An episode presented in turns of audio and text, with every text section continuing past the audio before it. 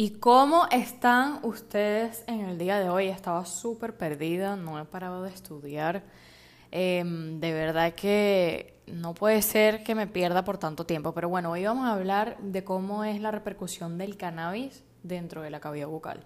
Yo sé que muchos artículos científicos dicen que está ligada la gingivitis, que es la inflamación o el aumento de volumen de las encías. Y mm, la verdad es que hay que entender bien lo que es el mecanismo de acción para no poder empezar a hablar, ¿ok? Eh, pasa muchísimo que en otros artículos eh, de otras universidades mencionan que la verdad es que no, no encuentran ningún tipo de asociación. Y ya les voy a explicar por qué. Entonces, primero que nada, no sé por dónde empezar porque hay tantas cosas que investigué que pues vamos a comenzar de dónde viene el origen del nombre de la marihuana. La marihuana, este nombre, o sea que es lo mismo que el cannabis o el, el cáñamo, ¿sí? Mari viene de hierba que se enrosca. Iguana quiere decir borracho y alterado en cuerpo y mente. Esto viene de México, de una, no se sabe si es una lengua o un dialecto, están en esa discusión que se llama Nahuatl, N-A-H-U-A-T-L, no sé cómo se pronuncia. Es una lengua del siglo V y la verdad es que todavía al parecer quedan pocas personas que hablan este tipo de, lengua o dialecto, no, no lo sé. El Gaya viene de la India, ¿ok? Y el Kush lo vamos a escuchar en algunas canciones de, de reggaetón. Ahora bien, ¿Qué otra cosa es importante saber? Los tipos de marihuana que hay. Por ejemplo, está el cannabis sativa, el cannabis indica y el cannabis ruderalis. El cannabis ruderalis, bueno, es una droga que, eh, marihuana, droga, como sea que ustedes la quieran llamar, es una mata, que pues es recientemente descubierta y da dolor de cabeza porque los niveles de THC y cannabinoides todavía no, no son muy, muy buenos, todavía está en proceso de descubrimiento. Luego está la índica, que te produce relajación, sueño, te aumenta los sentidos y tiene mayor porcentaje de THC y sabe un poco más dulce. ¿okay? Es lo que también conocemos como el Kush. El Kush es el cannabis índico, el Kush lo vamos a escuchar en canciones de reggaeton. El cannabis sativa te pone alerta, te pone eufórico, enérgico y los niveles de cannabinoides y THC son prácticamente iguales. Em, esta sabe un poco más a tierra, ¿sí? La índica sabe a dulce. Ahora, ¿qué es lo que tenemos que saber? En nuestro cuerpo hay un sistema que se llama endocannabinoide. Endo de adentro y cannabinoide, pues pues lo mismo que el cannabis, pero se llama cannabinoide. Esto es un sistema de grupos de receptores endógenos que están localizados en el cerebro, pero solamente en el cerebro de los mamíferos. De los mamíferos, perdón, en el sistema nervioso central. Y este se encarga de mantener la homeostasia en el cuerpo, es decir, el equilibrio. Se encarga de comer, dormir, relajarse, olvidar y proteger. Hay que tener muy en cuenta de tener eh, bien en claro la diferencia entre homeostasia y hemostasia. La hemostasia es el cese del sangrado, ¿ok? Y la homeostasia es el equilibrio de lo que sea. Entonces, seguimos. En nuestro cuerpo hay un sistema llamado endocannabinoide.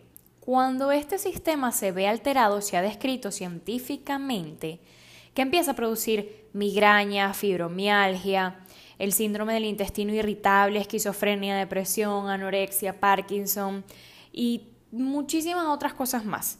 Y por eso es que entonces yo empiezo a atar cabos y digo, ah, ok, con razón entonces le mandan a las personas el cannabis, pero ya va, que falta muchísimo más. Entonces, ¿cuáles son esos receptores endógenos de los endocannabinoides? Uno que se llama CB1 y otro que se llama CB2. El endocannabinoide, ¿ok? CB1 va a inhibir la transmisión parasimpática y actúa en los canales de calcio y potasio en el cerebro. Conclusión, va a ponerte todo hiperactivo y todo lo demás. Y el CB2 controla lo que es el sistema inmunitario y va a estar en todos los tejidos periféricos. Los tejidos periféricos son los que están en, en todo el cuerpo. ¿Qué otra cosa va a tener el cannabis? Pues el THC, el famoso THC, que esto es un tipo de cannabinoide.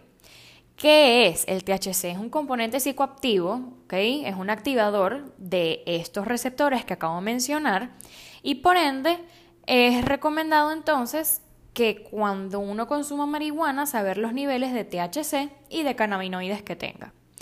Este THC es altamente lipofílico. Alejandra, por favor, ¿qué quiere decir lipofílico? Lipofílico es que él va a nadar, por decirlo de alguna forma, en el tejido adiposo. De hecho, se ha descrito científicamente que las personas que son un poco más gorditas o tienen mayor índice de, masa muscular van a retener un poco más de THC. Dependiendo de la dosis, evidentemente, y de la vía de administración, porque hay varias vías de administración, ya lo vamos a hablar más adelante. Van a alcanzar sus valores máximos de 15 a 30 minutos luego de ser consumidos y evidentemente los efectos psicotrópicos van a surgir dependiendo de la dosis y la vía de administración, como había mencionado. Pueden durar hasta 12 horas en el cuerpo, imagínense ustedes. Y el responsable de la metabolización, es decir, cómo uno excreta el THC, es por una cosa que se llama citocromo P450, que está en el hígado. Entonces, el THC es metabolizado y descartado por el hígado. Hay algo muy interesante que conseguí también que la marihuana tiene un potenciador y un inhibidor, pero solo uno. El potenciador es el mayor, evidentemente, porque si estás bajo efectos del alcohol, antihistamínicos y otro tipo de drogas, evidentemente lo va a potenciar. Pero el mayor potenciador es el ketoconazol. El ketoconazol se utiliza para los hongos. Y el inhibidor es la rifampicina. La rifampicina es un antibiótico que se utiliza para lo que es la tuberculosis. Ahora bien, ¿qué es lo que vamos a, tener en cuenta ahora? Las vías de administración. Pueden ser fumadas, por la pipa inhaladas o por el método de vaporización. Hay algo importante que descubrí aquí, que es el que el porro, cuando uno lo fuma, tiene dos veces de característico más caliente que lo que es un cigarrillo. ¿ok? Ya por ahí empezamos mal. Empezamos súper mal. Lo otro, que la pipa tiene una potente característica que si quieren verlo con más detalle en mi video de YouTube, ahí yo enseño cómo se utiliza la pipa y cómo retiene el alquitrán en su superficie, pues va a tener un poco de mayor plus con respecto al porro, ¿ok? Pero la verdad es que yo he probado la pipa ¿sí? Y es igual caliente. ¿Qué es lo que van a ocasionar estas dos cosas? Pues en la cavidad bucal hay una cosa que se llama la campanilla, que bueno, en el léxico odontológico se dice la úvula. Va a generar uvulitis, sobre todo con la pipa, ¿ok? Por el calor que se emite. Y en la orofaringe, que es en lo que es la garganta, también, ¿ok? La vez que probé la marihuana, yo una vez lo probé con, con, eh, con el porro y una vez lo probé con la pipa. De verdad que no sé si es porque yo no sé fumar esto, pero eh, estaba experimentando y me quemé mucho con la pipa, ¿ok? Entonces, para mí, cualquier método de combustión, desea lo que sea que uno se esté fumando, es terrible. Además que se ha descrito científicamente que por el mecanismo de combustión de la pipa y del porro, va a empezar esos, esas glándulas, eh, compartimientos de puertas de salida que tenemos en el paladar de las glándulas salivares, se van a ir atrofiando poco a poco. Y esto de verdad que es terrible, esto es terrible, de verdad esto se llama estomatitis nicotínica. El cuerpo también va a generar un, mecanismo de respuesta, algo, eh, algo de... Eh, ta, ta, ta, ta, va a generar algo que se llama leucoplasia. Leucoplasia ¿ok? Es una patología potencialmente maligna y esto el cuerpo lo va a generar en respuesta a esa combustión. Entonces ya tenemos varias cosas, ya tenemos em, las vías de administración. Ah, que por cierto me faltó la vaporización. La vaporización eh, que evidentemente no es por el vape. Por favor, quiero que tengan mucho cuidado con esta comparación. El vape es una cosa, la vaporización es otra. Yo no estoy hablando aquí de vapes, yo estoy hablando de vaporización. ¿Vaporización qué es, Alejandra? Pues es una máquina especializada, creo que es una máquina. Y, mm, o sea, he visto solamente máquinas, pero no me puse a indagar más de los tipos de vaporización de la marihuana. Es como una especie de humificador. De hecho, la marihuana en este dispositivo, que es el más costoso de todos, evidentemente, ya entiendo por qué, no te va a quemar y te dura mucho más tiempo, al parecer, la marihuana, eh, y va a estar muchísimo, muchísimo más pura. ¿okay? Em, la DEA acepta la marihuana como droga. La American Academy of Periodontology, que es la Academia Americana de Periodontología, dice que inflama, pero todavía no sabe cómo es bien el trayecto como tal. También tenemos por aquí la Academia Americana de eh, Toxicología, de Neurología, que lo acepta para los epilépticos. Esto me pareció sumamente interesante porque dice que la estructura de la fenitoína, que es uno de los anticonvulsivantes más conocidos, tiene la estructura molecular y de ADN casi, casi similar a lo que es el cannabis. Entonces por eso ya yo entiendo poco a poco por qué por qué envían este tipo de medicamentos. En la Universidad de Columbia, que me metí en su página de internet, no encontraron ningún tipo de asociación con respecto a la marihuana y, la enfermedad periodontal. La Academia Americana de, de, Odontología dice que da ansiedad, paranoia, hiperactividad, euforia, taquicardia, alucinaciones. La parte de las alucinaciones, la verdad es que no lo entiendo mucho, nunca lo voy a entender.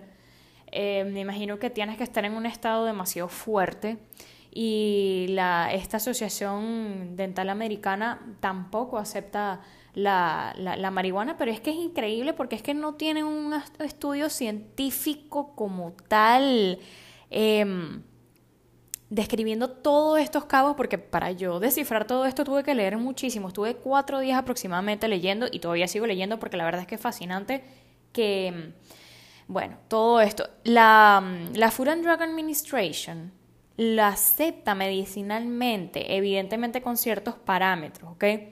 Y la legalidad se puede, se puede ver en varios estados de, Estados Unidos. Yo no lo sabía. Además en California, también está en Alaska, en Washington, eh, Amsterdam, que bueno, ya eso es un país. Está en el distrito de Nevada, en Oregón. Y el país en donde más se consumen es en Israel, que tampoco lo tenía en cuenta. Y saben que en muchos artículos científicos estaba también Chile. Y Chile es el tercer país de más consumo de marihuana. Yo no lo sabía. El segundo es Estados Unidos. Y mm, es, es, asombroso, es asombroso todo lo que no sabemos y cuánto criticamos de algo sin, sin saber.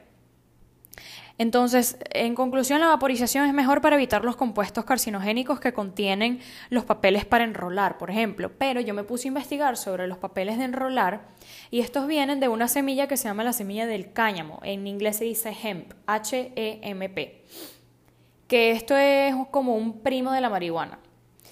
Entonces, los rolling papers se hacen con aditivos. Se hacen con nitrato, con fosfato, con carbonato de calcio pero hay uno en específico que se llama RAW, R-A-W, que es altamente orgánico y que no se hace con ningún tipo de, de aditivos. Esto me pareció bastante interesante. Entonces, ¿qué es lo que vamos a tener ahora? Pues evidentemente vamos a hablar de lo que es la, asociación con, con la enfermedad periodontal o con las encías y todo lo demás. Ya que sabemos todo esto, podemos empezar a descifrar y ya me van a entender todo lo que voy a decir. Primero que nada, ¿qué es lo que hace entonces la marihuana? La marihuana va a ponerte en un estado de taquicardia, de euforia, hiperactividad, y esto quiere decir que va a activar el sistema simpático. Por más que uno esté relajado, en el sistema nervioso central te va a relajar, ¿ok? Pero te va a alterar lo que es el sistema nervioso simpático. Para los que no saben, el sistema nervioso simpático es un estado de alerta. Por ejemplo, imagínense ustedes cuando lo van a robar. Ahí se activa el sistema simpático, te pone en estado de alerta, te aumenta el ritmo cardíaco y todo este tipo de cosas a nivel de los ojos. Ahora, a nivel bucal, ¿qué es lo que hace este sistema? Va a inducir la hiposalivación.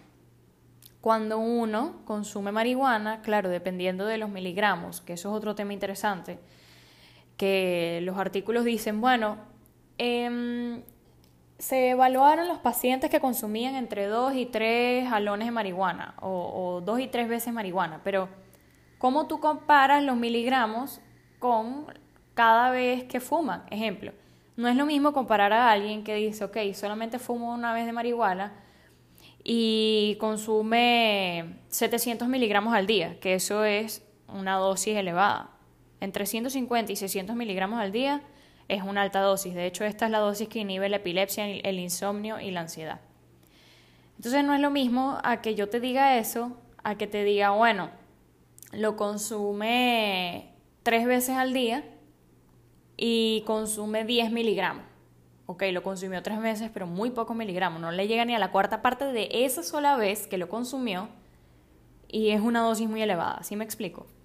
Entonces va a producir la hiposalivación por el sistema nervioso simpático. ¿Qué produce la hiposalivación? La hiposalivación es prácticamente llamado en odontología serostomía, es que va a reducir los niveles de la saliva. La saliva es muy importante para el cuerpo. La saliva lo que va a generar es esa limpieza constante cuando uno traga, cuando uno habla. Luego de cuando uno termina de comer, va a ayudar a limpiarte y va a ayudar a recuperar ese pH ácido. Luego de que uno come, se pone el pH ácido y esto es lo que desmineraliza el esmalte de los dientes. Entonces, si esta persona consume muchísima marihuana, va a padecer de la boca seca. De hecho, me recuerdo que hice clic cuando yo probé la marihuana, me produjo de como así, hacía como que eh, me, hacía falta mucho, no, sé cómo explicarlo. La boca la tenía seca y es eso. Entonces, si uno no tiene una adecuada higiene ante estos casos, pues el pH se va a desbalancear y va a ser de las suyas, las bacterias y todo lo demás. Ya que sabemos esta hiposalivación, sabemos que, punto 2, la marihuana está indicada para personas con anorexia. ¿Por qué? Porque te mantiene con apetito. Entonces, si es una persona que muchas veces al día le da a, la cuestión, va a estar en constante alimentación. ¿Y qué es lo que hace la alimentación? Ya les comenté.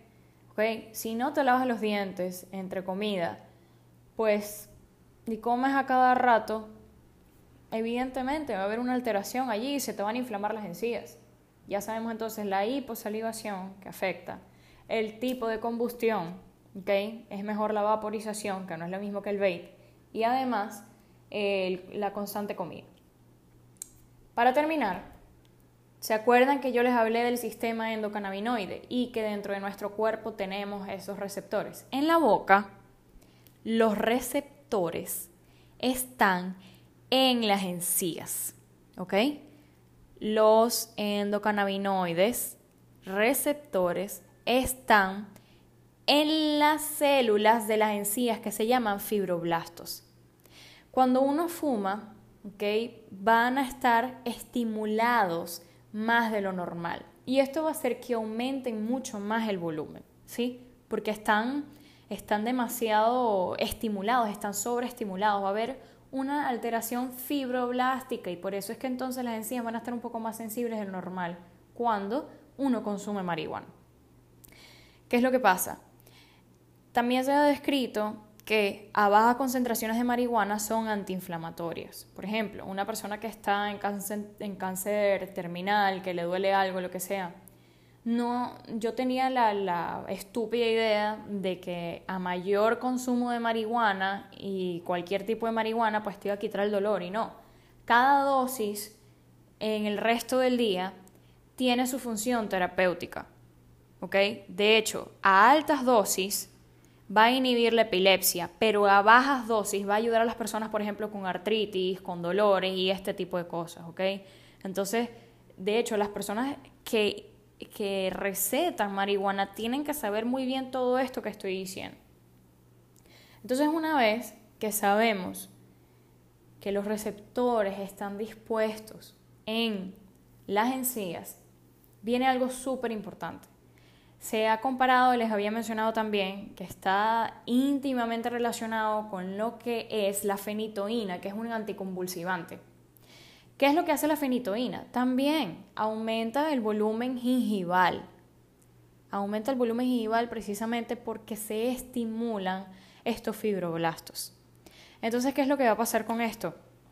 Pues sencillamente hay que tener muy buena higiene. ¿Ok?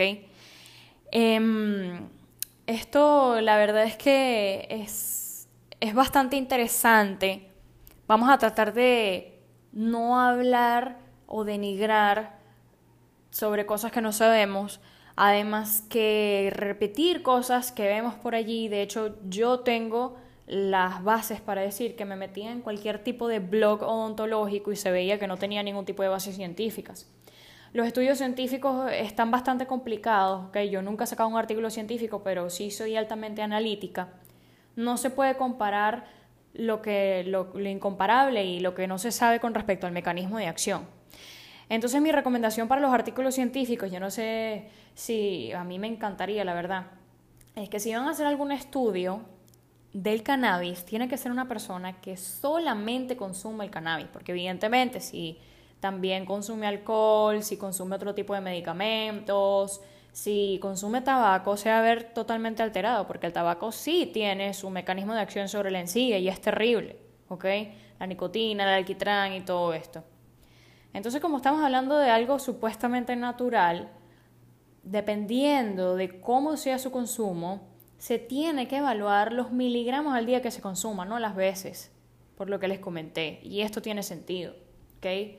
La dosis, los miligramos y el tipo de planta. Que puede estar también alterada mm, químicamente, porque ahora sabemos que, pues, si uno quiere hacer un vino de 18 años, sabe el tipo de cepa de bacterias que tiene con respecto a la fermentación y no hay que esperar 18 años.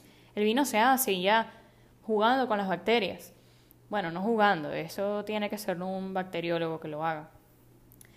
¿Qué otra cosa va a alterar? Pues el tipo de receptores endocannabinoides que haya dentro del cuerpo. Y la calidad con que se haya hecho, porque muchas veces, al parecer, las semillas no las hacen bien, las mezclan con otras cosas y bueno, sí, me faltaron muchas cosas por investigar, pero por lo menos ya sabemos cuál es el mecanismo de acción y que evidentemente siempre, siempre, siempre la base de todo va a ser la higiene bucal. Si tienes algún otro tipo de duda, me puedes buscar en Instagram para buscarlo resumido, eh, todo esto que estoy hablando. Y en YouTube está el video de la pipa, del porro, eh, evidentemente no fumándomelo, pero sí digo otras cosas que se muestro cosas que no puedo mostrar por aquí en podcast. Bueno, esto es todo por hoy. Esto fue largo, pero la verdad es que necesitaba hacerlo así. Y pues muchísimas gracias por escucharme. Nos vemos en otro episodio más adelante.